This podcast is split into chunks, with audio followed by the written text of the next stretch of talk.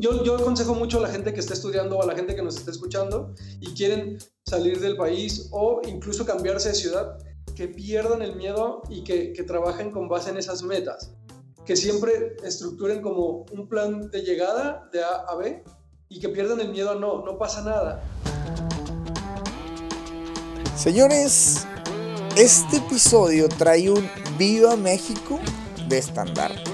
Les doy la bienvenida a Mucho Hábitat, un episodio más de este podcast que trae para ti las historias de los creativos latinos que están haciendo cosas chingonas por todas partes del mundo. Y lo hacemos con el objetivo de que tú tomes inspiración y te animes a hacerlo. Esta ocasión, y les decía que trae un Viva México al frente, es porque estoy con un paisano mío. Tuve una plática muy muy chingona con el buen Tino Nájera Tino Nájera, para aquellos que todavía ahí como que no lo ubican bien, es un diseñador e ilustrador gráfico mexicano quien hoy la rompe desde Bogotá, Colombia.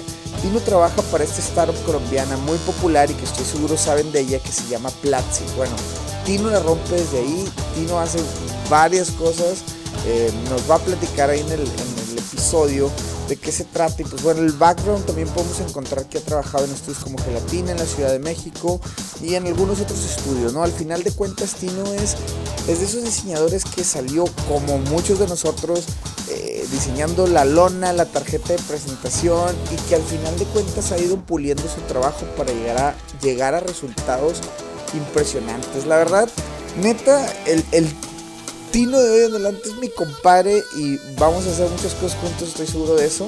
Eh, los invito a que escuchen todo el episodio porque al final por ahí vamos a tener algo para regalarles. Vamos a hacer una dinámica para regalarles desde Instagram. Entonces, mi nombre es Aldo Tobías y esto es mucho hábitat. Que disfruten este episodio. Listo, señores, bienvenidos a Mucho Hábitat, un episodio más y estamos con el buen Tino Nájera, directamente desde Bogotá, Colombia. Bogotá, ¿verdad? No, no me equivoco. No, correcto, correcto, desde Bogotá. Bogotá, Colombia, y Tino es paisano mío, es de la banda. Entonces, este, ¿qué onda, mi Tino? A ver, platícanos. Primero, bueno, bienvenido, gracias por, por aceptar por aquí la invitación. Sé que va a ser un episodio chingón por la previa que nos aventamos ahorita antes de empezar a grabar, este, y sé que a la gente le va a gustar este episodio. El trabajo de Tino está bien chingón, ahorita nos va a pasar su Instagram para que vayan y lo vean. Este, entonces, bueno, le voy a meter un poquito aquí de que este, la pregunta concisa, ¿quién es Tino Nájera y qué hace en este momento? Hey, ¿qué tal? Bueno, primero que nada, gracias a ti, hermano, por la invitación. Este, bueno, yo soy un diseñador e, e ilustrador. Yo nací en Ciudad de México, pero crecí en Guanajuato, en una ciudad súper pequeña que se llama Salamanca, Guanajuato. Uy, este... donde se respeta al que gana, dijo José Alfredo Jiménez. ah, no, León, bueno, pues cerca, cerca. es muy cerca, realmente son como 40 minutos de distancia, pero Guanajuato es muy pequeño, entonces como que llegas muy rápido a cualquier lado. Ya. Entonces ahí crecí, viví como 19, 20 años de mi vida. Órale. Este, y después, de hecho, antes de ahí estuve estudiando en la Universidad de Guanajuato un propedéutico. Ya. Pero antes de eso, antes de meterme como de lleno yo a, estudiar diseño gráfico como tal, este, yo estuve estudiando para director técnico de fútbol, algo que nada que ver. A mí me gusta un chingo el fútbol. Ah, su madre. A ver, este episodio se va a poner sabroso. Vamos a ahorita cotorrearla a ver qué tal. Y luego, y luego ¿qué, qué, qué pasó ahí? ¿Cómo estuvo? Pues fue como súper, súper chistoso, güey, que yo estudiando esta carrera de director técnico de fútbol, yo vivía en León justamente, entonces empecé como a compartir, este, eh, perdón, empecé a, compartir un departamento con unos amigos que estaban estudiando diseño industrial. Entonces de repente me decían, güey, Tino, ven, porfa, ayúdanos con, con, esta tarea, tenemos que dibujar unas manos, tenemos que hacer esto. Y yo entraba, claro que sí, me gustaba, y les hacía, y de repente como que dije, oye, esto me gusta, esto como que tiene algo que me, que me llama, ¿por qué no voy a, por qué no intento esto por aquí? Entonces ya hablé como con la familia, ¿saben qué? Pues quiero, creo que el fútbol sí me gusta mucho, pero es como un hobby, como una pasión. Entonces me gustaría intentar el por el lado del diseño. Este, entonces estuve estudiando un propedéutico de un año en la Universidad de Guanajuato. Este, y después eh, del año, presento por ahí, la, la Universidad de Guanajuato, para quienes no conocen como tal la universidad, es una universidad pública Entonces es súper demandada. O sea, tienen, yo creo que para esa vez presentamos como 700 personas, de las cuales quedan 50, 60 solamente inscritas. Yo no quedé. Eh, y pues fue la primera vez que, que, que, dudé como si eso era lo mío, ¿no? Pero eso pasa un montón y a lo largo de la carrera pasó un chingo de veces. Y ahí me voy al norte del país y me voy a vivir a Tampico. Ah, ok, ok. En Tampico viví cuatro años, estudié la carrera tres años. Y ahí empecé, poco a poco, empecé a hacer como mis pininos, empecé como a, a buscar chambitas, ya sabes, como que el diseño de tarjetas de presentación, el diseño como que la lona. Sí, exacto, tal cual. Entonces, mi intención y mi inquietud siempre había sido como trabajar en agencias de publicidad. Entonces, mi, mi, mi, ¿cómo se llama? Mis residencias en la universidad las hice en una agencia de publicidad allá. Este, y bien, todo bien, me gustó, pero siempre he sido, yo me considero una persona súper inquieta. Entonces decía, ok, ya logré, ya estoy aquí en Tampico, ya estoy estudiando diseño gráfico, ya casi termino la carrera y ya estoy trabajando en una agencia de publicidad acá. ¿Qué sigue para mí? ¿Qué puedo hacer para que esto siga creciendo y mi trabajo se siga proyectando y siga creciendo? Yo creo que algo que, que siempre pasa es que debemos de salirnos de esa zona de confort, como, ok, ya logré lo que estoy aquí, está bien, pero entonces eh, yo empecé como a buscar trabajo en, en, Ciudad de México. Poco a poco, como que yo subía, aprovechaba como las redes sociales. En ese entonces, yo me acuerdo que tenía un blogspot. Oh, ya, ya, ya. Súper viejo, pero ahí subía como que mis diseños, mis ilustraciones, eh, que ahorita los, los, veo y como que son un recuerdo chistoso y cagado porque pues no lo que hago ahorita realmente. Pero eh, empecé a buscar como trabajo en la Ciudad de México y eh, estando yo en la universidad, ya como para terminar, lo primero que hice fue como que, bueno, ¿cómo puedo hacer yo para acercarme a la Ciudad de México? Que era como para mí en ese entonces un panorama como más amplio y más grande por el tipo de, empresas y por el tipo de marcas que se manejan en la ciudad, porque pues, al final es... Eh, resulta que, que pido un intercambio eh, Argentina primero y, por X o por Y no se pudo hacer ese intercambio de Argentina y, traté como de, bueno, ok, esto no pasó, esto no sucedió, ¿qué puedo hacer para que mm, aún así un intercambio sea benéfico para mí y para mi carrera? Y dije, bueno, vámonos a Ciudad de México. Estuve en la UAM, Azcapotzalco, eh, un trimestre, porque allá son trimestres. Okay. Y eso me sirvió como para empezar a conectar, como hacer como este networking con, con empresas o con este, amigos del, del, mismo gremio. Eh. Entonces, regreso, termino la carrera en Tampico y terminando fue como, vámonos ahora sí. Y me fui a Ciudad de México, tenía unos ahorritos súper pequeños con de esos mini freelance que, que, estaba haciendo y, dije, con eso me voy, no importa, siempre... Eh, fue como la inquietud y, trabajé por eso. Oye, te, voy a interrumpir un poco porque, bueno, lo que, a lo que platicas es mucho como el, me imagino que mucha, mucha, mucha gente, mucha raza que está todavía en la, en la universidad y está como en esa inquietud de los intercambios y eso. Entonces una pregunta a lo mejor, digo, nada más como para hacer un pequeño paréntesis de, o sea, ¿qué tan, eh, o sea, qué tan, no difícil, pero qué tan digamos, como burocrático es ese tema de pedir los intercambios en las universidades y todo. Creo que a mucha gente le pudiera estar interesando como agarrar esa oportunidad de decir, oye, ¿sabes qué? Déjame, voy a, aunque sea ahí mismo, en el mismo país, ¿no? Pero hacer ese intercambio, ¿para ti fue difícil o fue burocrático, fue papeleo? ¿Cómo, cómo estuvo la onda?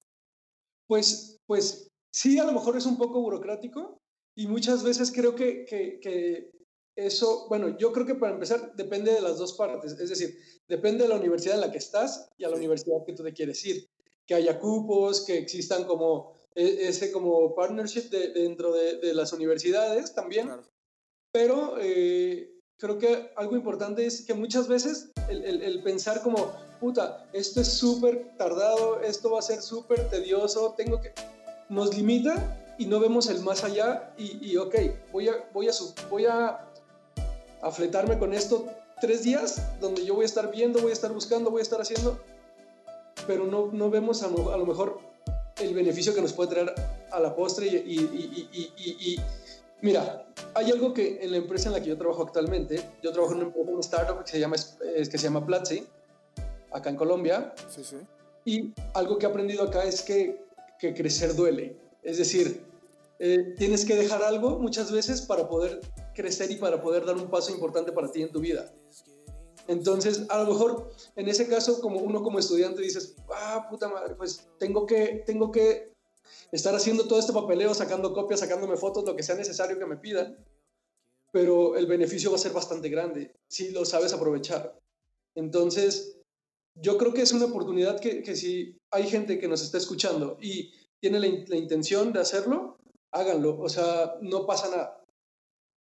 No, total, totalmente de acuerdo, y es eso, ¿no? O sea, y, y, y, yo creo, creo que para mucha gente, por ejemplo, que empieza este tipo de trámites, empiezas, una, a conocer gente, en, dos, o sea, te, te vuelves un poquito más como, o sea, son cosas que luego te pasan de que de repente tienes que ir a una junta o entregar un papel o lo que sea y te vuelve un poco, no voy a decir sociable porque no es la palabra sociable, pero te enseña a lidiar con ese tipo de cuestiones para cuando después estás en otro país o estás en eso, pues te sabes mover, sabes cómo eh, entrar a la gente y digo, y, y, entiéndese que en México luego pasa mucho de que, bueno, la señora que te pone el, sello ahí para poder liberar una carta o lo que sea, está de mal humor y llegas y, hey, ¿qué onda? ¿Cómo está señora? ¿Qué, qué dice? ¿Qué tal? Este, no sé, o sea, empiezas como, te da esa habilidad, pues al final de cuentas, la, la, no que te la dé, la desarrollas en lo largo del camino, entonces, imagino que pues eso también, digo, eh, embona con esto que tú dices, ¿no? Te, te empiezas a como a pensando eso por un lado y todos los beneficios que tiene per se, o sea, el, el, el hacerlo, ¿no? Y, y, esos side benefits, por así decirlo. Entonces, bueno, ahí yo creo que nada más quería como hacer, eh, hacer ese paréntesis, este, y luego ya ahora sí platicar, eh, seguir contando con tu historia. Te vas al DF y ahí qué onda, ahora sí ya dices, voy por todas las canicas o cómo, cómo estuvo la onda. Sí, sí, sí, sí, claro, o sea, yo llego al DF y digo, bueno, este, a ver, ya estoy acá, que toca y, y, toca machetearle también. Al principio no, no, es fácil, o sea, para nadie. En mí, yo, por ejemplo, a pesar de que nací en Ciudad de México, yo me acuerdo que, que yo nací y nos, o sea, bueno, no, no me acuerdo porque yo viví como tres meses en Ciudad de México, güey, o sea, viví nada. Entonces te decía, llegas y yo ni siquiera conocía Ciudad de México, yo no había pisado nunca Ciudad de México como eh, para, y mucho menos como para llegar a vivir. O sea, al final creo que todos tenemos el estigma. Yo me acuerdo que en ese entonces mi familia me dice, es que como Ciudad de México, que es peligroso y que... Pues sí, pero, pero es lo que yo quiero hacer y es lo que yo sé que a mí me va a ayudar a crecer y a sentirme a gusto conmigo y con mi trabajo. Pues llegué, empecé a trabajar, empecé a trabajar en una agencia de BTL, eh, ahí como cositas. La verdad es que honestamente tampoco es como que ganara muy bien, eh, pero, pero yo ya estaba ahí, que era el primer paso que, al, que yo quería llegar. Una pregunta, ¿tenías familia tú? ¿Llegaste con familia o llegaste solo? Solo, solo. Este, entonces, pues, digo, también siento que, que eso, pues a, a, lo mejor a mucha gente le pesa, pero no es tan malo. O sea, yo creo que si sabes aprovechar la, la, los momentos que tienes solo, este, sean muchos, sean pocos, son benéficos también. Entonces, pues trabajé en, agencias digitales, trabajé en agencias de BTL, trabajé en agencias hasta de promociones. Resulta, y aquí como que a mí fue algo como que la vida como que me sonrió un poco, cuando yo estaba estudiando en Tampico, eh, va a un ciclo de conferencias, no sé, seguramente lo has oído, un, un, un señor que se llama Romeo Márquez, en, en, Monterrey que se llama Gelatina y ahora tiene oficinas en Ciudad de México. Y cuando nos platica en, ese entonces como qué era gelatina, qué hacen en gelatina, cómo era el, el, el, el, estilo de vida y esa filosofía de trabajo que tienen dentro de la empresa, dije, uy, qué, qué, qué chingón y a mí me gustaría trabajar en una empresa como esa. Pues de seis años después, no, cuatro años después, yo estaba trabajando en gelatina. Duré dos años trabajando en gelatina como director de arte haciendo cosas increíbles. La verdad es que es una empresa este, con, con muchos beneficios súper lindos como para trabajar. La gente de la que aprendes es mucho, muy interesante también. Y entonces, pues así estuve dos años este, trabajando ahí con, con distintas personas, con distintas marcas. Fue como interesante, fue un crecimiento también interesante para mí. Y a mí me pasa algo bien chistoso, que, que luego digo como, uno, uno no mide a veces sus palabras y, y, me refiero en el sentido de que me acuerdo que cuando llegan, yo, me, yo estaba tan, tan a gusto y tan bien en gelatina que yo dije, no, yo, no, yo de aquí no me muevo hasta que no me salga una oferta, a menos de que me salga una oferta en el extranjero, yo de aquí no me muevo. Ya. Y do, año y medio, dos años después, me, me escriben de Platzi también y empiezo a trabajar acá. Y me dice, oye, pues sabes qué, dentro de la entrevista me dice Juan Pablo Rojas, que, que, que en ese entonces era mi jefe directo, este, era como, oye, pues necesito un diseñador y necesito un ilustrador para el equipo de, de, marketing de la empresa. ¿Cómo ves? ¿Te interesa? Yo claro que me interesa, está interesante la propuesta, me gusta como todo. Me dice, oye, sí, pero una cosa, el puesto es en Bogotá. A la madre. Uy, uy, bueno. Yo, pues era algo que había buscado también desde hace tiempo, como, como poder salir de mi país. Como que mi, mi proceso había sido como estuve en Tampico, estuve en Ciudad de México, ahora quiero que, que esto me lleve a otro lado, que mi trabajo trascienda. Claro. Este, y dije, ok, vale. En ese momento no lo pensé. Ya después como que dije, oye, ¿Qué estoy haciendo? Oye, le, le, voy a hacer un, le voy a hacer un zoom a tu historia porque este, e, esta parte es como que la, la, crucial en muchos, en muchos aspectos y la oportunidad que está esperando un chingo de gente. Eh, que alguien nos contacte en el extranjero.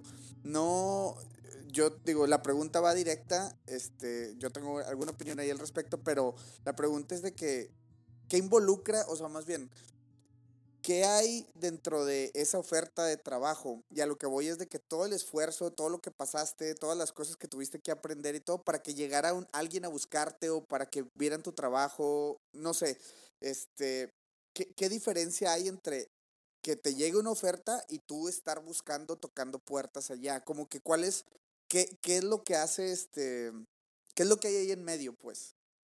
Mira, yo creo que si bien hay personas a las que la oferta les llega como tal, ¿Sí? no significa que no la hayan buscado. O sea, por ejemplo, sí, a, a, a mí como que sucede, se, sucede el contacto con Platzi, pero eh, yo trabajaba, yo salía a trabajar de la, de la, de la agencia y llegaba a mi casa y trabajaba en cosas personales. Y esas cosas personales poco a poco me fueron rindiendo frutos. Y también, siempre mi plan fue como, estando en Tampico, mi plan era irme a Ciudad de México. Entonces, algo para mí que es muy importante y es crucial como, como en la vida de, de, cada persona es, yo sabía bien en dónde estaba parado y también sabía bien a dónde quería llegar. Lo único que tenía que hacer era trazar un plan que me llevara de donde estaba a donde quería llegar, de A a B. Entonces, siempre tenía como muy claro esos dos puntos y tenía como que, ok, por ejemplo, yo estando en Tampico decía, yo quiero que, que mi trabajo salga en una revista impresa. ¿Qué hacía? Bueno, ¿cómo lo puedo lograr? Yo me preguntaba, ¿cómo lo puedo lograr? Bueno, iba a Sanborns, que es como una tienda que venden un montón de cosas, digo, para los que nos escuchan que no son de México, venden como revistas y un montón de cosas dulces y es cafetería y es restaurante y es un montón de cosas. Eh, y agarraba las revistas que en ese momento a mí me interesaban, yo decía, bueno, esto está, y yo las ojeaba y decía, este, este, esta revista está posteando o está publicando trabajo muy similar al mío. Creo que si yo les escribo, puede que, que, que amarre algo, puede que no. Entonces yo agarraba, me iba con, con mi celular o con mi libretita en ese entonces, anotaba algún correo y llegaba a mi casa y mandaba 5 o 10 correos. Y, y, y, muy pocas veces me contestaban, pero siempre con la mente de que, bueno, con una que me conteste es más de lo que ya tenía. Entonces, creo que es muy importante perderle ese miedo al rechazo y ese miedo al no, que muchas veces nos aterra que nos digan que nuestro trabajo no es, no es bueno o no es mal o, es mal, o no es lo suficientemente adecuado para la plataforma que nosotros queremos publicar pero no pasa nada si te dicen que no. O sea, muy probablemente si tú quieres trabajar en un lugar y tú ya sabes qué tipo de trabajo hacen en ese lugar, qué tipo de diseñadores están aplicando para ese lugar y tú caminas tu trabajo para eso,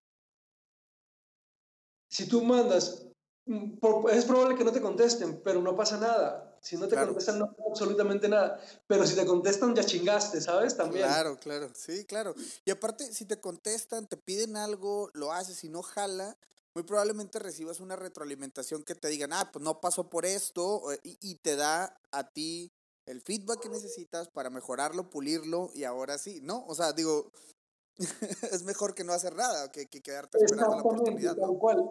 Por ahí dicen que cada no es un paso más cercano al sí. Y tú, yo, yo aconsejo mucho a la gente que está estudiando, a la gente que nos está escuchando y quieren salir del país o incluso cambiarse de ciudad, que pierdan el miedo y que, que trabajen con base en esas metas. Que siempre estructuren como un plan de llegada de A a B y que pierdan el miedo a no, no pasa nada. También creo que algo que funciona mucho en el, en, el panorama actual de los, de los diseñadores son las redes sociales. Si las usas correctamente, te pueden promover y te pueden catapultar muy bien. Si eres coherente con tus redes sociales, te pueden servir muy a tu favor para llegar a donde tú quieres llegar. Entonces, muchas veces, eh, si no muestras tu trabajo, yo alguna vez aprendí que, que todo mundo está buscando algo. Hay, hay personas en el mundo que están buscando lo que tú haces, pero si no se los muestran, no van a llegar a tu trabajo.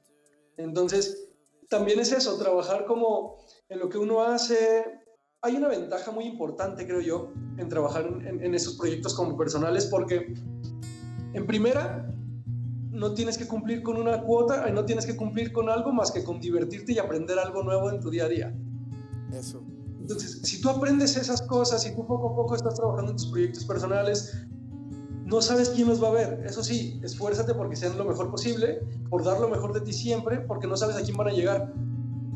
Y no sabes quién los va a ver y entonces como pues te puede traer algo bueno.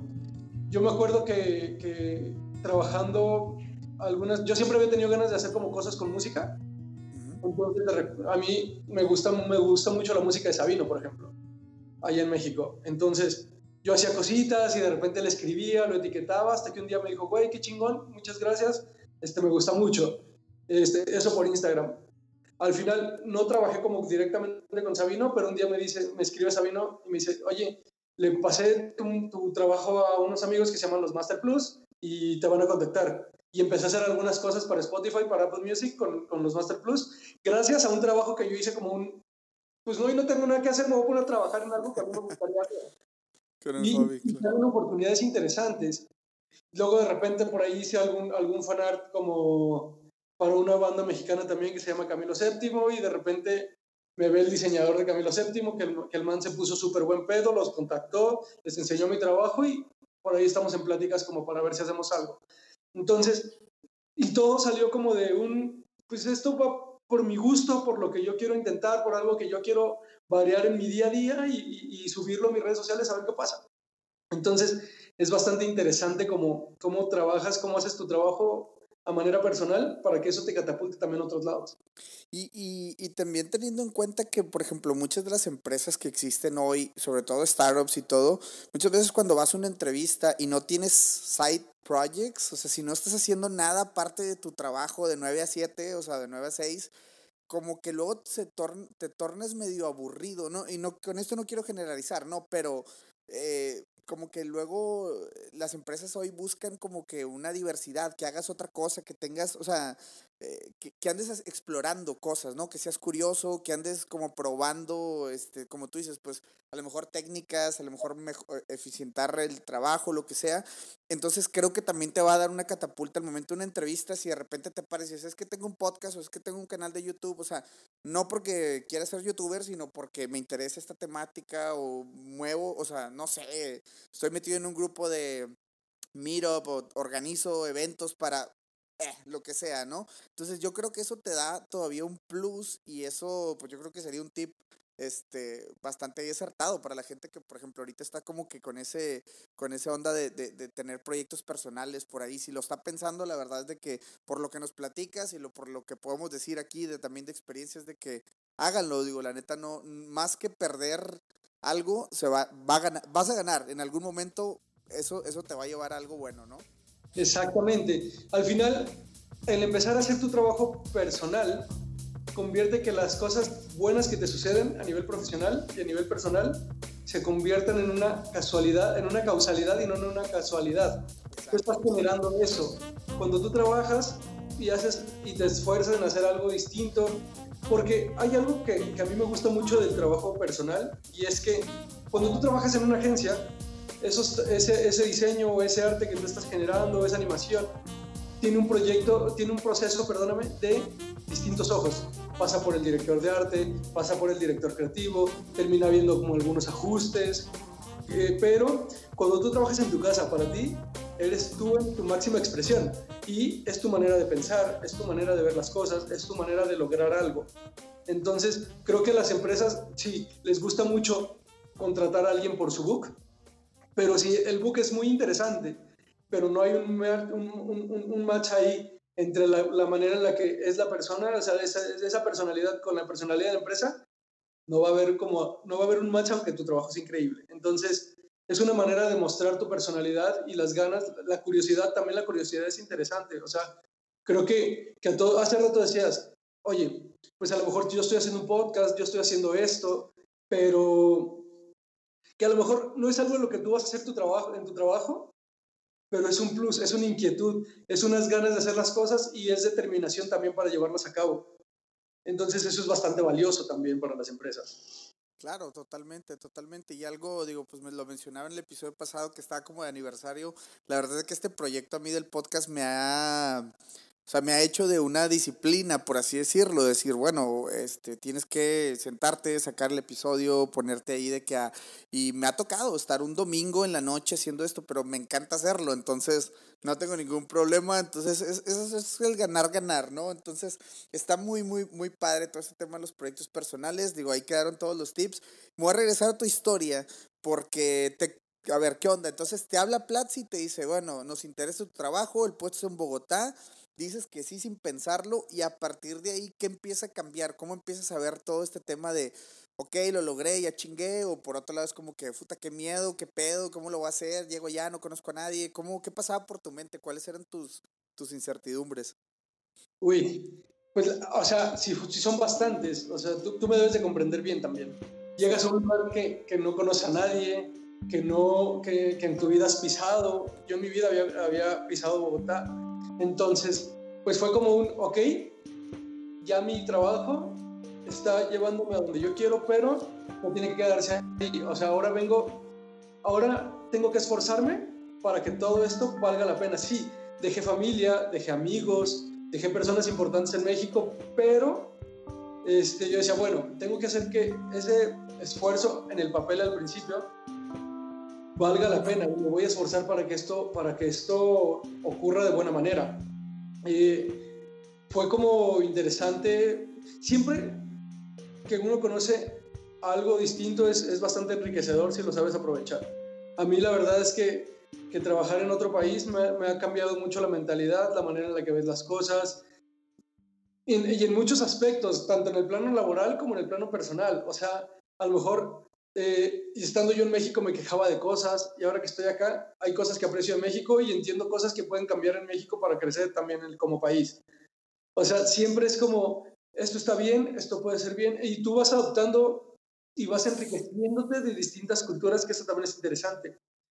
Fue, fue como estresante al principio como el proceso de la visa, como el proceso de la visa de trabajo, ¿sabes? Como, uy, este, tengo que hacer que esto acá funcione, tengo que hacer, pero la misma, llegas con mucha incertidumbre, sí, pero poco a poco y el día a día va haciendo que todo valga la pena, que vas, vas haciendo que, que, la, que, que tu vida cambie, que, tu, que tus esfuerzos valgan la pena, que sí, habrá días que uno de repente dices, puta, pues me gustaría ver a mi familia, no sé, es cumpleaños de mi mamá, no sé, cualquier cosa, ¿no? O sea, entiendo. Sí, sí, sí. Pero eh, incluso sabes que es difícil y seguramente la comida, por ejemplo, dices, tengo ganas de unos tacos, pero, pero buenos tacos, no sé, ¿sabes? Sí, sí, sí, claro. Este, pero al final el, el, el, es un sacrificio que estás haciendo para ganar otras cosas en tu vida profesional y en tu vida personal. Como te decía ahorita, yo tengo súper claro que es, es esa parte como de, quieres crecer, te va a doler, porque tienes que soltar también. Pero para eso tienes, siempre va a haber algo que te va a hacer crecer. Sean cosas buenas, sean cosas malas, incluso hay veces que aprendemos más de las cosas malas que de las cosas buenas. Entonces, sí, eh, eh, yo creo que es perder el miedo y es aventarse a hacer las cosas. Eh, eso definitivamente te hace crecer y definitivamente te hace poner la milla extra en tu día a día este, como diseñador y como, como persona. Claro, claro, pues ya una vez, o sea, digo, es, es este, y luego también lo es la pasión con la que haces las cosas, ¿no? Das, das ese extra que hay en ti y a partir de ahí, o sea, hay un montón, un montón de cosas. Y totalmente de acuerdo en lo que dices, ¿no? O sea, llegar a otro país lleno de cultura y todo. En, en tu caso, digo, es muy particular porque estás dentro del mismo Latinoamérica. Entonces, eh, quiero ahí como que darle un, un doble clic a esa parte por el tema de que dices, bueno, ok, no tienes que aprender un nuevo idioma, pero, en, o sea, entiéndase que la cultura, o sea, a pesar de ser similar, pues tiende a ese tipo como de cositas. ¿Qué, ¿Con qué te topaste tú una vez que llegaste a Colombia? Llegas, a ver, bueno, todo, todo, todo, te lo voy a cambiar. Sí quiero que me platiques eso, pero luego también a lo mejor el tema de cómo fue tu primer día llegando a, a Colombia y luego a Platzi. Te bajas del avión y ahí, ¿qué onda? ¿Qué pasó? A ver, platícanos esa, ese pedazo. Uy, bueno, yo me acuerdo que me bajo del avión, con la incertidumbre, por lo menos al principio, de pasar este, aduana, a pasar ah, toda, esta parte que, que, cada que voy a México, cada que salgo de acá, eh, pues yo, a mí me, me pone como nervioso, como es, es un sentimiento particular. Este, pero salgo, eh, van, van, por mí, me llevan a, a, a un Airbnb que, que, que, me, que, me, pasó la, que me pasó Platzi y desde ahí empieza como el, la moneda no es la misma. Esto me está costando caro, me está costando barato. Este, cobrando de más porque, porque no me escucho como colombiano o, me están cobrando lo justo. sí. Este, como dices, el idioma es el mismo, el idioma es español. Pero, por ejemplo, este, acá te ofrecen panela y panela es lo que nosotros conocemos como piloncillo. Entonces, son cosas completamente distintas. Eh, acá es un dulce, en México panela es un queso. Sí, sí, sí. Entonces, a, o sea, a pesar de que, de que, sí, hablamos español, hay, hay como un, un, un, reto interesante al, al, momento de que tú empiezas a, a, entender cómo, cómo es la cultura acá, cómo, cómo las palabras cambian. Por ejemplo, no sé, a mí alguna vez me dicen, este, oye Tino, ¿no se te antoja como tomarte un tinto? Y yo como que no, pues no. Yo que pido un tinto y es un café americano. sí, sí, sí, un tintico le llaman. Saludos a toda la gente que nos está escuchando en Colombia. Este, un tintico, un tintico. Claro. Este, y, y por ejemplo, ahí, ahí cuando no, digo, todo este juego de palabras, digo, la verdad es que yo tengo muy buenos amigos colombianos, este, y la verdad es de que nos hemos aventado ahí un, un, un buen rebane con el tema de las palabras, que el, que el culicagado, que el este, sí, que el hueón y marica y esto y lo otro. Entonces hay, hay un montón de anécdotas, ¿no? Entonces te quería preguntar el día que llegaste a, a Platzi, tu primer día, ¿qué onda? ¿Qué, qué pasó ahí? Este, ¿Cómo, si nos puedes platicar un poquito llegas, te introducen con el equipo, entras directo a una junta, este, eh, ¿cómo, ¿cómo, fue ese día? Pues fue, fue interesante, porque por, ejemplo, por empezar, yo siempre había trabajado en agencias de publicidad y era, era la primera vez que yo pisaba una startup como para empezar a trabajar. Entonces, el ritmo de las startups es súper distinto al ritmo de agencia de publicidad. Empezando porque, pues, incluso los horarios son distintos acá te miden con otros objetivos. Entonces fue como, Platzi ha sido como muy particular en mi vida porque yo me acuerdo que cuando llegué éramos alrededor de 40 personas. Ahorita Platzi tiene alrededor de 110, 120. En un año y medio creció exponencialmente eh, y, y, fue como empezar a entender, incluso, por ejemplo, en las agencias, pues regularmente te, te, te manejas por correo o te manejas por por, por, un medio como más tradicional, empezamos, acá aprendí a usar Slack, entonces fue como interesante como ese cambio de algo que, que a mí me movió mucho cuando yo conozco, a mí me entrevista Juan Pablo Rojas, cuando yo lo conozco me doy cuenta que es una, es un, que mi líder tenía 22 años. A su madre, sí, sí, sí. Entonces es como, sí, uno llega diciendo, no, mi trabajo es bueno porque llegué acá y ya me trajo acá, y cuando entras y, y no entiendes nada de lo que están hablando, de, métricas, de MRR, de LTV y ese tipo de, cosas que dices, puta, ¿de qué, ¿en qué me metí? ¿De qué están, en qué están hablando? Este, y, con, el miedo de que, ¿y si no, no lo logro? O sea, te das cuenta que sí, que, que, a lo mejor estabas bien, que tu trabajo no estaba tan mal, pero que tienes que dar siempre esa milla extra para poder encajar como dentro de todo el, el panorama que, que, existe en la empresa. Yo, yo lo, lo, defino como a todo mundo le, le pasa que cuando llegas pasa eso, no entiendes de qué están hablando, no entiendes los canales de Slack, no entiendes esto, no entiendes el otro. Y yo lo defino que es como un río, como que de repente ves la corriente así, pisas poquito y te fuiste con toda la corriente y todo no estás metido en eso, y llega alguien nuevo y, y, le pasa exactamente lo mismo. Entonces es interesante, la verdad es que tuve la fortuna también de encontrar como mucha gente acá, eso, hay una diversidad muy interesante dentro de la empresa a nivel cultural, porque argentinos, eh, brasileños, estadounidenses, hay venezolanos, hay mexicanos, hay colombianos, hay este, guatemaltecos, hay franceses. Entonces, es una, una riqueza cultural bastante interesante y tuve la oportunidad y tuve la suerte de que el mismo equipo luego, luego te, te, te cobija y te dice, a ver, esto es así, esto es así, acá tienes que comprar esto. Por ejemplo, Bogotá es una ciudad que llueve bastante y es una ciudad que es bastante nublada, entonces fue como, lo primero que tienes que comprar, güey, es un paraguas, porque si no te vas a mojar en, el, en lo que menos, mientras, en lo que menos te imagines te vas a estar mojando, ¿no? Por ejemplo.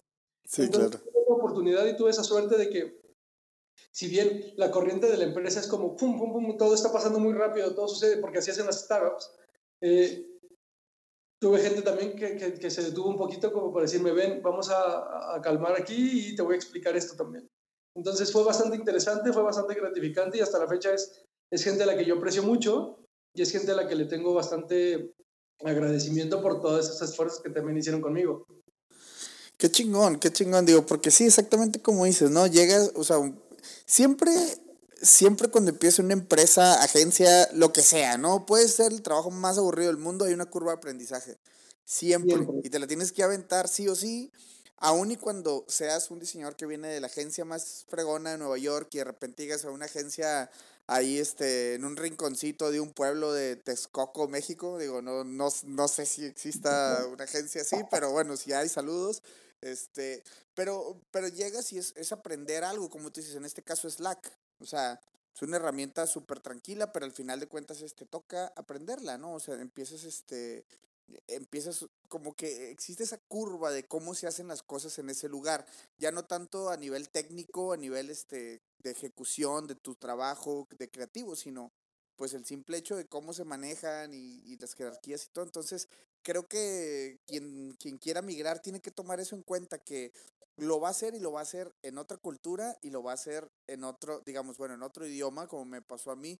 Imagínate que yo, por ejemplo, cuando llegué aquí, mi primer día, ya que me habían contratado, llegué saludando de mano a cada uno de los güeyes del equipo y eran como nueve, diez personas y todos se me cambian de que este vato que está en campaña o qué, o sea, porque era literal aquí, nadie se saluda de mano, o sea, ni de mano ni de beso, o sea, solo llegas y hola, ya, nada más haces el wave ahí, hand y ya, te vas a tu lugar.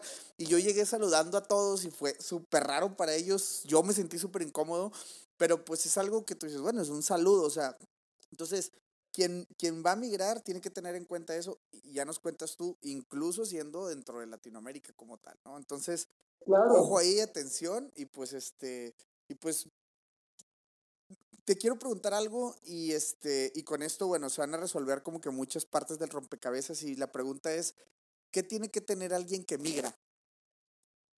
Tiene que tener, yo creo que tienes que tener valor y ganas de hacer las cosas. Si tienes ganas de hacer las cosas, las cosas van a. Y, muchas, es que es eso, creo, ganas de hacer las cosas. Creo que en todo se resume en eso.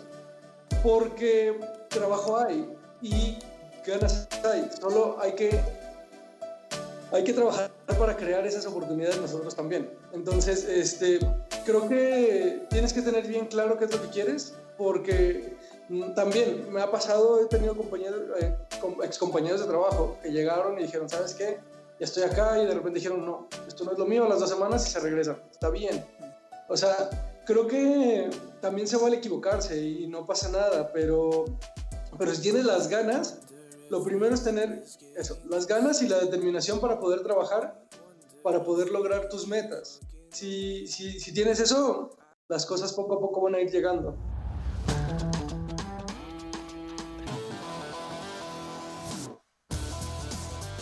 ¿Qué tal amigos? En menos de un minuto regresamos con la historia. Los interrumpo para platicarles lo siguiente. Si por ahí escuchan el podcast desde el principio podrán haber identificado que el primer gran paso de la mayoría de nuestros invitados fue irse a estudiar para de ahí dar el salto a una vida laboral. Bueno, pues en Mucho Hábitat queremos invitarte a que cheques la página de Facebook llamada I'm Living. Es una página increíble en la cual colaboramos y en donde vas a poder encontrar posteadas solamente promociones de cursos de inglés de diferentes escuelas y en diferentes ciudades. Lo único que tienes que hacer es ir a darle like a la página para que estés enterado cuando haya una buena promoción en algún curso. ¿Ok? Los esperamos por ahí y ahora sí continuamos con el episodio. Yo creo que algo muy importante y algo que, que me ayudó a mí Obviamente, pues va a depender como de, de, a qué te dediques, es decir, puedes ser ilustrador o puedes, decir, puedes ser diseñador, diseñador editorial. Cada uno va a requerir de, distintos este, skills, cada uno va a requerir de distintas cosas, pero si algo nos engloba, como a todos, es como, o algo que yo como que sugeriría para empezar a hacer esto, para que tu, trabajo empiece como a crecer, si, es, si entiendo bien la, la pregunta, es, sí, sí. Este, cómo, te vas rodeando de gente, cómo te vas rodeando de lo que consumes, así, o sea, a nivel como, siempre nos han, nos han bombardeado como con el cuida lo que comes, porque bla, bla, bueno, pero también cuida lo que consumes a nivel mental, lo que lees, lo que ves, lo que escuchas. Yo, yo por ejemplo, en lo personal, veo mucha gráfica.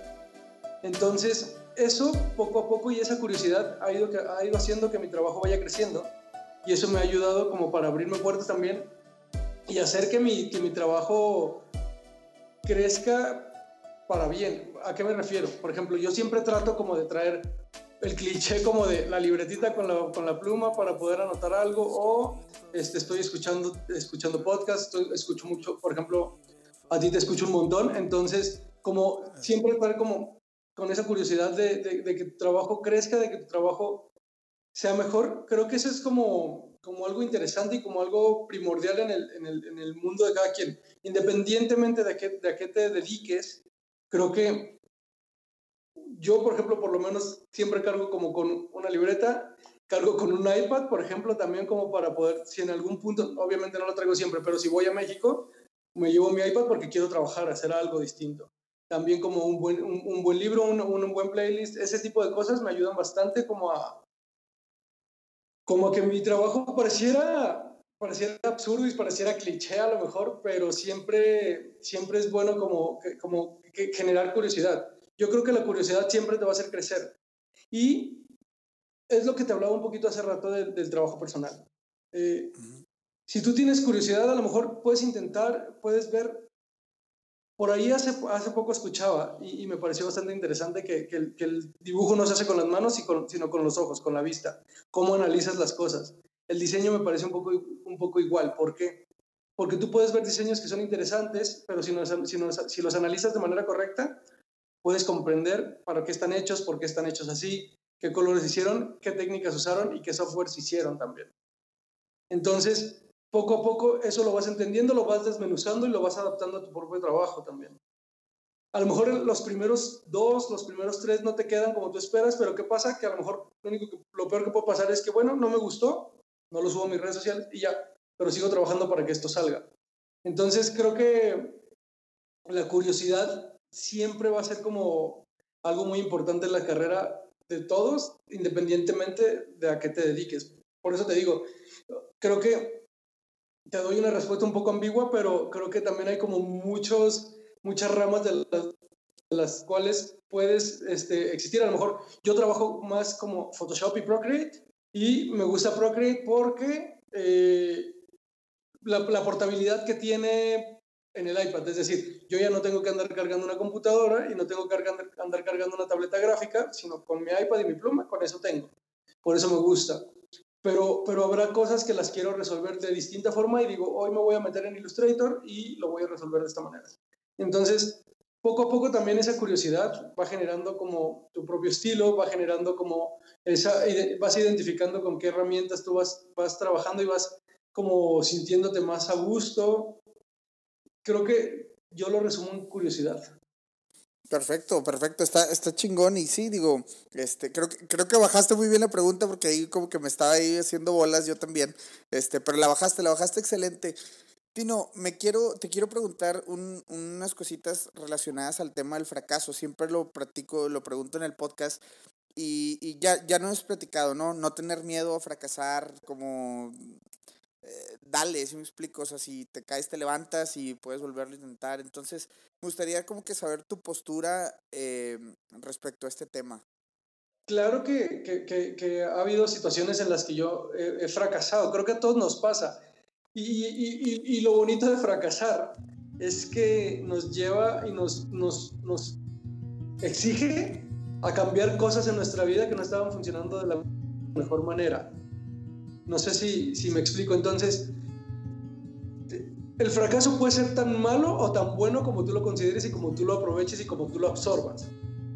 O sea, habrá gente que dices, puta, sí, esto no me salió como yo quería y me despidieron de la empresa. Que, que es un caso que, que, mucha gente podría, podría como considerar como fracaso. Pues bueno, analiza por qué, por qué no salió como quería. ¿Qué pudiste hacer mejor? Eh, acá he aprendido que hay una cultura como muy interesante acerca de eso. Es decir, si tú te haces algo y te equivocas, está bien equivocarte. Creo que todos nos equivocamos. Siempre y cuando aprendas de esa equivocación. Si esa equivocación la vuelves a cometer, entonces ya es algo complejo. Pero siempre hay que darse permiso de, de, equivocarse y a lo mejor tomarlo como un fracaso, pero no, no debería ser así. Creo que creo que cada quien puede tomarlo. Yo trato de tomarlos como, bueno, me pasó esto, esto no funcionó como yo quería que funcionara, pero ¿por qué no fue así? ¿Qué me faltó? ¿Qué necesito hacer para que esto funcione? Y, y para que no me vuelva a suceder. Entonces, puedes tocar fondo, pero salir adelante con eso también y sacarle el provecho a eso, sacarle el bueno de eso. Qué chingón, claro, claro, totalmente de acuerdo. Me, me interesa también saber, y, y, te digo, también es algo que siempre pregunto porque creo que aquí, aquí es mucha raza que está en el, en el tema de la, de la creatividad y todo ese rollo. Eh, el tema de la educación financiera. ¿Por qué lo traigo a la mesa? Porque creo que siempre ha sido una discusión entre diseñadores. He visto cómo este, acribillan a quien, por ejemplo, pone su trabajo y dice, ah, cobro tanto por, un logo, una lona y la raza ahí de que se le van, ah, ¿por qué cobras eso y esto? Y, siempre hay un tema con el cuánto cobrar y cómo cobrar y ese tipo de cosas. Eh, más que entrarle ese tema, porque pues, la verdad es como que creo, creo que de, la respuesta siempre va a ser depende, depende de qué, depende del cliente, depende de qué quieres, depende de mis habilidades, etcétera, etcétera, ¿no? Pero brincando ese tema y suponiendo que a todos nos va muy bien o, o que ya hicimos una lana, este, el tema de cómo administrar esa lana que te cae, creo que como creativos, como mexicanos en general, creo que nos falta esa educación financiera. Nunca nadie en la escuela no nos enseñaron a ver qué onda con las tarjetas de crédito, cómo funcionaban, o cómo funciona la inflación, o cómo funciona los impuestos, o lo que sea, ¿no? O sea, es, es algo que no lo tenemos. Digo, pues tú también eres de México, entonces eh, eh, coordinarás conmigo esto. Siempre pregunto, dependiendo del país, voy a, voy a dar esto por por asumido, pero después de ahí, ¿qué onda? ¿Qué tendríamos que estar haciendo los creativos como para despertar en este tema, administrar bien nuestra lana, la, la lana que cobramos? ¿Cómo es mejor invertirla, moverla, ahorrarla? No sé, ¿qué, ¿qué nos puedes platicar tú de este, de este tema? Es, es difícil porque es cierto, en México la educación financiera, diríamos allá, es una pata de la que cojeamos. Entonces, este, a mí me, me pasa mucho, este, que de repente digo, ay, compré esto y de repente digo, ay, ¿por qué lo compré? Pero bueno, este, creo que, es interesante que ahora, que si bien a nosotros no nos dieron esa educación, a lo mejor no está exento, y, y, ahora creo que es nuestra responsabilidad aprender acerca de eso. Entonces, existen libros, existen blogs, existen videos en YouTube, existen cursos de... Y alguna vez escuché una frase que me pareció bastante interesante Porque muchas veces el pretexto es, a lo mejor no gano lo suficiente para poder ahorrar. Este, y decían como, pues la riqueza no es justamente lo que ganas, sino lo que tú tienes guardado y, lo, y cómo administras de manera inteligente tu dinero.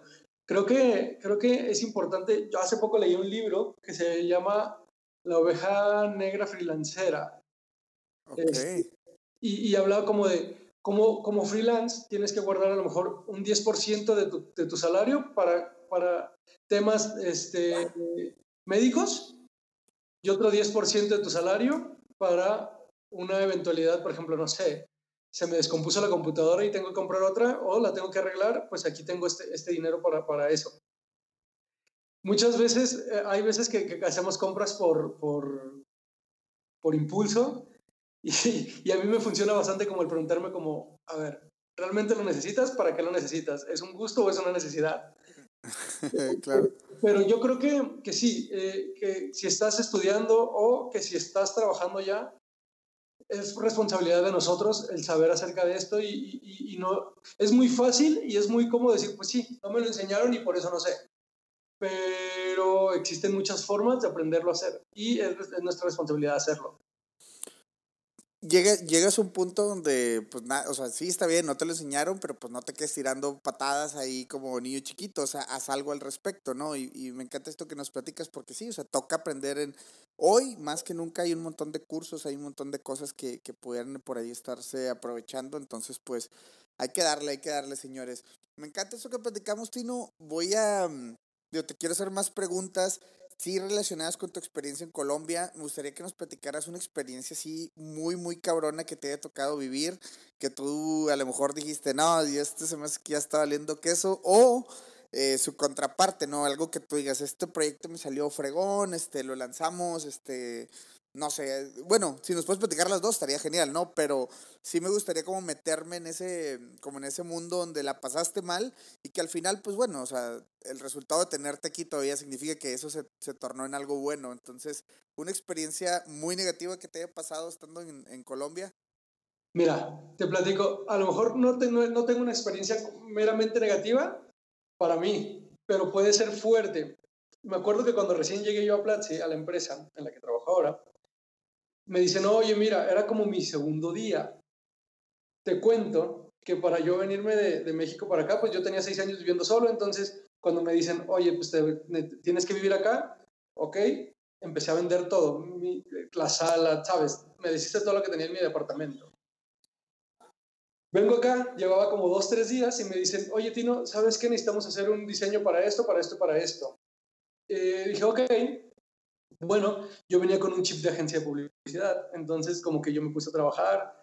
Yo no estaba acostumbrado a que, por lo menos acá en Slack, usamos como para, ok, este canal es el de tal, entonces yo pongo ahí mi trabajo y no nada más lo ve mi jefe, sino lo ve toda la empresa. Y toda la empresa puede opinar acerca de. Entonces uno al principio se siente como expuesto en eso. ¿Qué pasa? que yo trabajo ese diseño, lo mando y dije, ok, esto ya está, lo mando y de repente me escribe uno de los dueños. Me dice, Tino, ¿lo que mandaste es una broma o es en serio? A su madre. Me van a correr. Me voy a tener que regresar y me voy a regresar con una mano enfrente y otra atrás porque me deshice todo lo que tenía. Este, a lo mejor va muy al caso de lo que platicamos hace rato como con el fracaso, que pudo haber sido como un fracaso, pero dije, bueno, a ver, esto ya pasó, hay de dos o me tiro a la cama y digo, ya, ya, o, o, trabajo y le chingo para que, para que funcione y sacar adelante esto. Entonces para mí sí fue como un, un, un, cachetadón como para yo poder cambiar mi mindset y trabajar otras cosas y echarle más ganas a, la, a lo que yo venía trabajando y dejar el ego allá, dejar el ego en México también. Porque es importante como decir, bueno, yo ya hice carrera, ya estoy acá, pero me tengo mucho que aprender. Entonces, eso fue como, como un, un, trago como amargo que me hizo después crecer y cambiar muchas cosas y aprender a aceptar el feedback. Creo que también eso fue como interesante y aprendí como aceptar el feedback de una manera, no, no tomarlo como un tema personal, sino como un tema que me va a hacer crecer. Este, y, y un, un tema alegre, por ejemplo, yo soy, como, como te decía, soy diseñador de, profesión, yo me formé como diseñador, pero acá entré al equipo de marketing, entonces de repente este, aprendí como a, a, entender las plataformas de medios digitales como Facebook Ads, Google Ads, que eso fue como, como también algo que me, que me ha dejado mucho porque aprendí que siempre que, sí, a lo mejor no tenemos un conocimiento per se, pero si lo complementamos con el lado B de, de ese conocimiento, siempre nos va a hacer crecer también. Totalmente, totalmente. Y, y al final digo, bueno, pues te vas haciendo de esos, de esos, este, como dices, de que ese conocimiento que no es precisamente lo que haces, pero pues vas agarrando de todos lados, ¿no? Y, y te va complementando. Claro, claro, exactamente, y va forjando muchas cosas.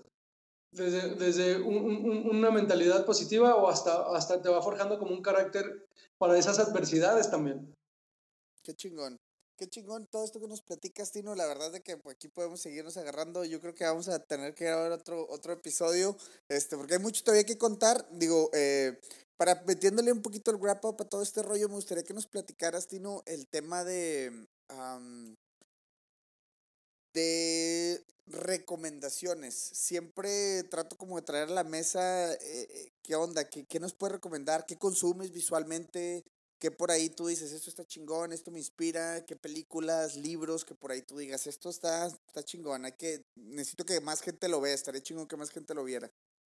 Mira, a mí creo que, creo que esta recomendación te la han hecho un chingo de veces también a ti, o sea, como en el podcast, pero hay unos libros de Austin Kleon que tiene este, Still Like an Artist, Show Your Work, y tiene uno que acaba de salir, no recuerdo bien el nombre, pero eh, los tres creo que son como interesantes porque te van ayudando, te ayudan mucho a nivel como personal y profesional. También trato como de, yo trato de escuchar muchos, muchos podcasts, escucho el tuyo, escucho Delian Graphics, escucho por ahí algunos también como que que siempre, y no necesariamente tienen que ser de diseño, a lo mejor hay profesionales que, eh, hay personas que nos, nos enseñan un montón de cosas con tan solo escucharlas hablar. Entonces, es súper enriquecedor como, como consumir ese tipo de cosas. Eh, yo prefiero a veces que, que, prefiero escuchar un podcast estar escuchando música. Depende también un poco de mi mood, pero hay veces que prefiero eso. Eh, también películas es, es bueno, hay, hay, de todo, o sea, creo que incluso Instagram a mí me funciona bastante, porque sigo cuentas de diseñadores, sigo cuentas de agencias, sigo cuentas como, incluso hay, hay, hay una cuenta que yo sigo que me gusta mucho que se llama Chris Daw. Eh, oh, sí, The Future. Exactamente, entonces, ¿qué pasa? Que, que a lo mejor hay veces que sube, sube algún diseño o hay veces que sube algún carrusel de Instagram con alguna con alguna forma de ver muy particular de las cosas. Por ejemplo, hace poco este, hay una cuenta que se llama Juju Branding, JU, Branding, este, y vi un post que hizo él, por ejemplo, que decía, que, que hablaba sobre, el, sobre la teoría del color y te explica cómo el amarillo significa esto, el azul significa mm. que todos nos enseñan. Y al final cierra como que eso es bullshit. Cada color este, trae recuerdos distintos a las personas porque las personas lo, lo vivieron de manera distinta. Las culturas son distintas. Entonces, de repente como poder entender y entrar en ese debate como de, ok, es cierto, a lo mejor para mí, para mí digo, ok, sí tiene toda la razón. A lo mejor habrá otra persona que dice, no, yo creo que sí, que hay colores que evocan a ciertas emociones. Es como la música, a lo mejor yo escucho una canción que a mí me, me remite a un lugar o algún momento muy específico en mi vida y para ti significa completamente otra cosa. Creo que los colores así, es así. Pero este, ese tipo de cuentas a mí me, me, gustan un montón porque te generan un criterio. Al final, tú las consumes, tú ves qué adoptas de eso para tu trabajo, qué adoptas de eso para tu día a día y qué sueltas también, que también es válido. A lo mejor no, no siempre va a ser como la razón absoluta, pero tú vas viendo qué vas aprendiendo, qué adoptas y qué sueltas. No, totalmente de acuerdo. Y el, el, hay mucho el tema, por la vez pasada lo platicaba con, con Judy, mi novia, que no, nos quedamos platicando un poco de lo primero que haces al despertarte es agarrar tu celular y a lo mejor abrir Facebook o Instagram y todo. Entonces, qué loco es, por ejemplo, de que si abres tu feed de Facebook, Eh, digo que ahorita, bueno, entiendo que va un poquito ya muriendo y se está volviendo la aplicación que usan nuestros papás más que nosotros. Ahorita todos estamos en Instagram, ¿no? Eh, pero, pero bueno, o sea, independientemente te pones a ver el contenido y, y es mucho de, de chismes, es mucho de crítica, es mucho de esto y es como que hay que darle como la, la, vuelta a la hoja y empezar a consumir cosas que te aporten, que te, que te digan, que te, que te hagan pensar, cuestionar, que te hagan como, como ver si la manera que, que alguien lo está transmitiendo, tú la... Tú, tú, comulgas con eso y si no, ¿por qué no? ¿Y cómo podrías tú explicarlo mejor? ¿Cómo podrías debatirle? Yo veo mucho este tema de, de, también de, yo también sigo a Chris Doe y es de que veo sus posts y es como, güey, sí, pero este, o sea, también esto, ¿no? Y, y como que, pues obviamente no es como que le pueda contestar con un, con un este, DM o algo que sí lo pudiera hacer, pero eh, al, al final del día es como empieza a crear esos diálogos internos contigo, como lo hace es ver un post de Facebook con crítica, ¿no? De que el o sea, o estos, estos posts de Facebook que están súper de moda, que Lord, que la Lady, y que eh, entonces empiezas a ver ese tipo de, de posts o ese tipo de, de, cosas que pues solamente te traen cosas negativas, eh, dialogas contigo de manera muy negativa. Este tipo de posts te hacen hacer eso. Entonces, cuando consumes cosas chidas, pues bueno, eh, empiezas a explorar, ¿no? Empiezas a ser como que más, este, empiezas a ser más profundo en, en esas cosas que estás consumiendo, ¿no? Sí, sí, sí, completamente. Al final, si tú consumes, no sé, te voy a decir cualquier cosa, pero si tú consumes videos de, de peleas, de golpes, pues terminas hablando de eso y termina convirtiéndose en un tema que ni siquiera es agradable y ni siquiera es como benéfico para nadie. Claro, claro. Entonces, si tú consumes lo que va más, a, más acorde con lo que a ti te gusta, con lo que tú haces, tu acervo visual y tu acervo cultural va a crecer. Ah, creo, yo soy en ese punto específico de, de, la gente que te rodea y no necesariamente con tus amistades, sino también de la gente que te rodeas de las redes sociales. Este, creo que las redes sociales, te decía hace rato, son muy importantes y si las sabes aplicar y las sabes utilizar de buena manera, ayudan un montón. Porque tumban barreras, llega un punto en el que, por ejemplo, Austin Kleon dice, la geografía ya no importa porque está, está claro. O sea, tú puedes trabajar con quien quieras desde, donde tú quieras. Y es lo mismo con la gente que tú te rodeas. Hay algo que a mí me gusta mucho que dice justamente en, en, el Still Like an Artist, este Austin Kleon dice, si tú sacas el, sumas el, el, el, salario de tus, de tus cinco amigos más cercanos y sacas una media, va a ser muy cercano a tu, a tu salario también.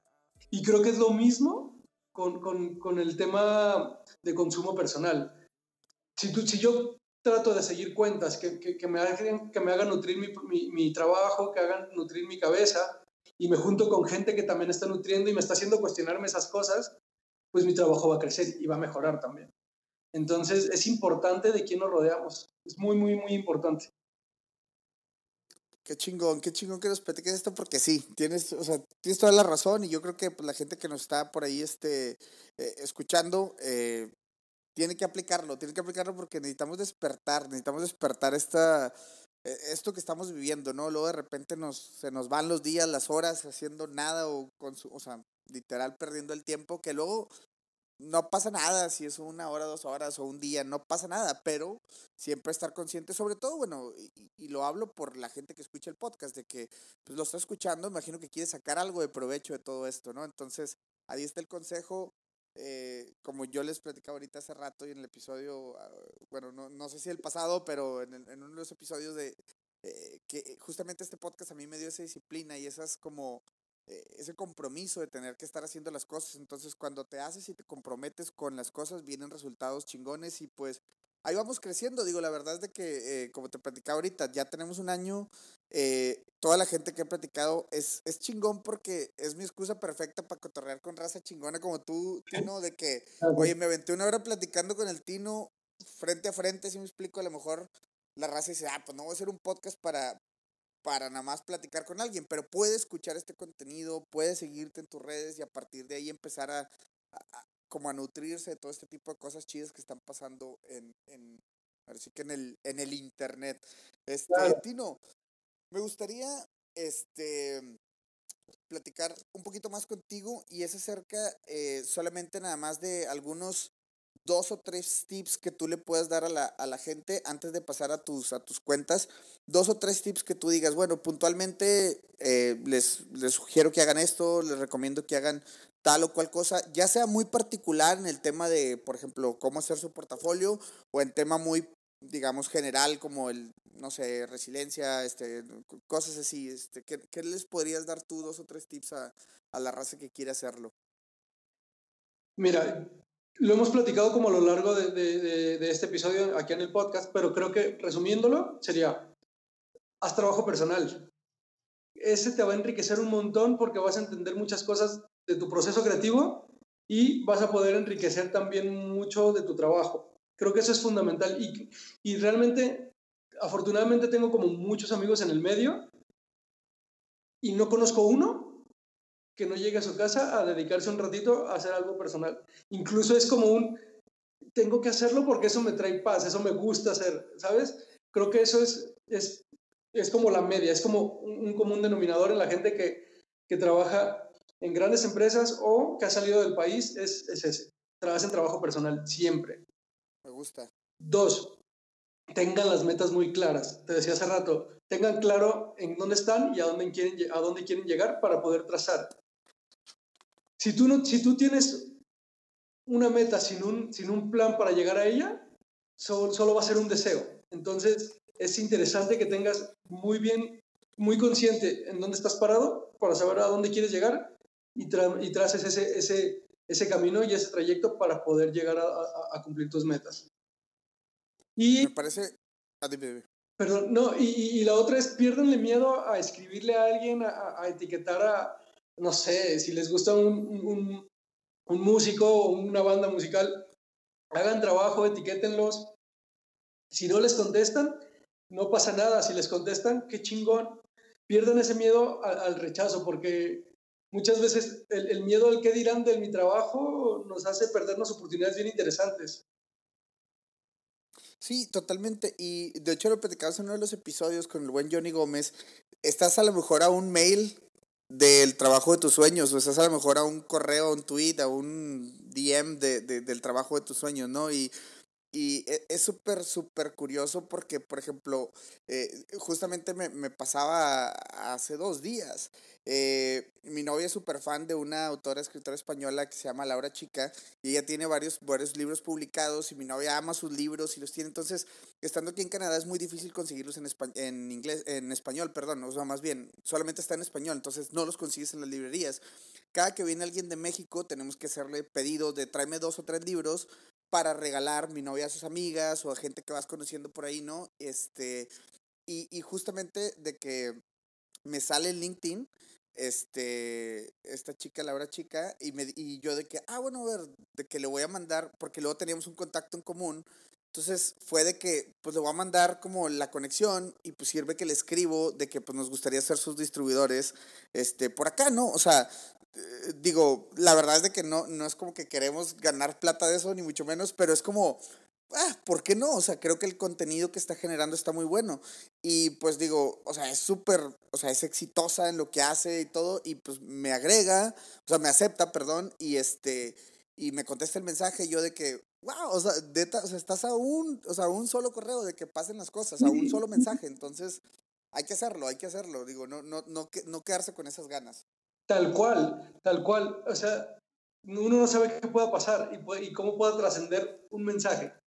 También algo que me gustaría este, comunicar a las personas, sobre todo si están estudiando, que, que, que no se desanimen. Creo que yo veo gente que está on top con su trabajo y, y, y hay veces que digo, puta, a mí me gustaría tener la calidad que esta persona tiene pero también, lejos de desanimarme, digo, bueno, pero él en algún punto pasó por donde yo estoy.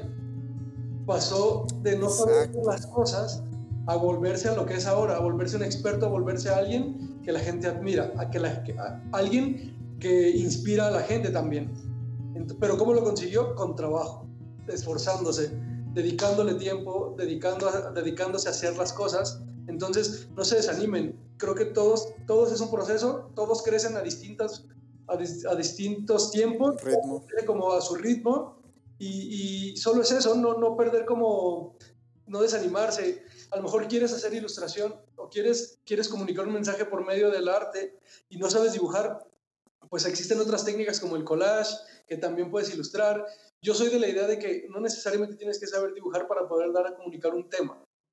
Puedes hacerlo con, con dibujo, puedes hacerlo con fotografía, puedes hacerlo con música, puedes hacerlo con un collage. Entonces, tener claro eso, no, no te desanimes porque las cosas no te salen a la primera, porque a la gente que tú admiras tampoco seguramente le salieron a la primera.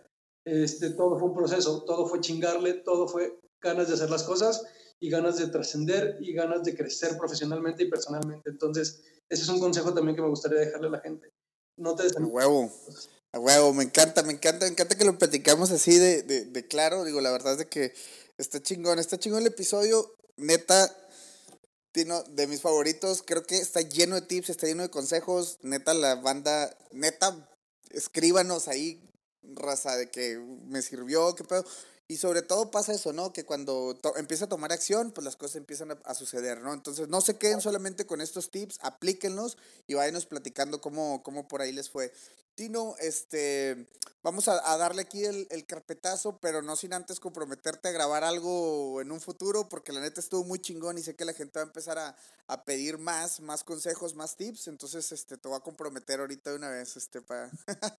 Hermano, eh, para mí es un gusto y, y, cuenta conmigo cuando, cuando gustes, hacemos una segunda parte de este, de este episodio, de este podcast y yo encantado, a mí me encanta como toda esta parte también. Perfecto, pues la, lo grabaremos desde Bogotá y cuando andemos este, por allá eh, dando pláticas. Entonces vamos a, vamos a, vamos, a, proyectarnos y que así va a ser. Tino, me gustaría que nos platicaras ya nomás para despedirnos tus redes sociales, cómo te sigue la, eh, la banda, para que vaya, cheque en tu trabajo, portafolio, qué onda, cómo, cómo pueden saber más de ti. Eh, Instagram y Twitter estoy como arroba Tino Nájera. Este Arroba Tino Nájera es como encuentran mis redes sociales. Eh, las que más uso son Twitter y, so, y, es Instagram principalmente para subir como ese día a día de mi trabajo. Perfecto, perfecto. ¿Está, ¿No estás en, en Dribble? Dribble, no. ¿Qué crees que tengo? Como una semana que, que abrí cuenta, entonces estoy haciendo okay. como ese proceso para, ya sabes, como la invitación y todo. Entonces, sí, sí, sí, claro. Estoy empezando con eso, pero la que más utilizo por ahora es, es mi Instagram. Va, perfecto, pues sígalo por ahí, la neta van a ver el trabajo de, de Tino, justamente así, pues así, así nos contactamos, este, yo vi su trabajo, dije chingón, luego vi en la descripción Mexican Designer based in Colombia, dije, a huevo, este, este va para el podcast, este, vamos a, vamos a cotorrearlo, y este, Tino, te agradezco un chingo, la verdad, del tiempo, eh, y pues te digo, no sé si quede algo por ahí en la mesa, digo muchas cosas, pero para meterle carpetazo y dejar más o menos el formato del podcast a, como lo llevamos, pero eh, créeme que si hay algo más por ahí que, que, se nos esté escapando, con toda confianza aquí lo vemos, y si no, en otro episodio nos aventamos ahí otra, otra hora de plática. Sí, igual estaría chingón que por ahí nos comenten si les gustaría saber otras cosas y, y, y vamos armando y vamos planeando el siguiente episodio. Órale, me late, me late. Este, Tino, de nuevo, gracias, Master. Este, estamos ahí en contacto y este, nos escuchamos en un próximo episodio. Hermano, muchas gracias. Saludos a todos.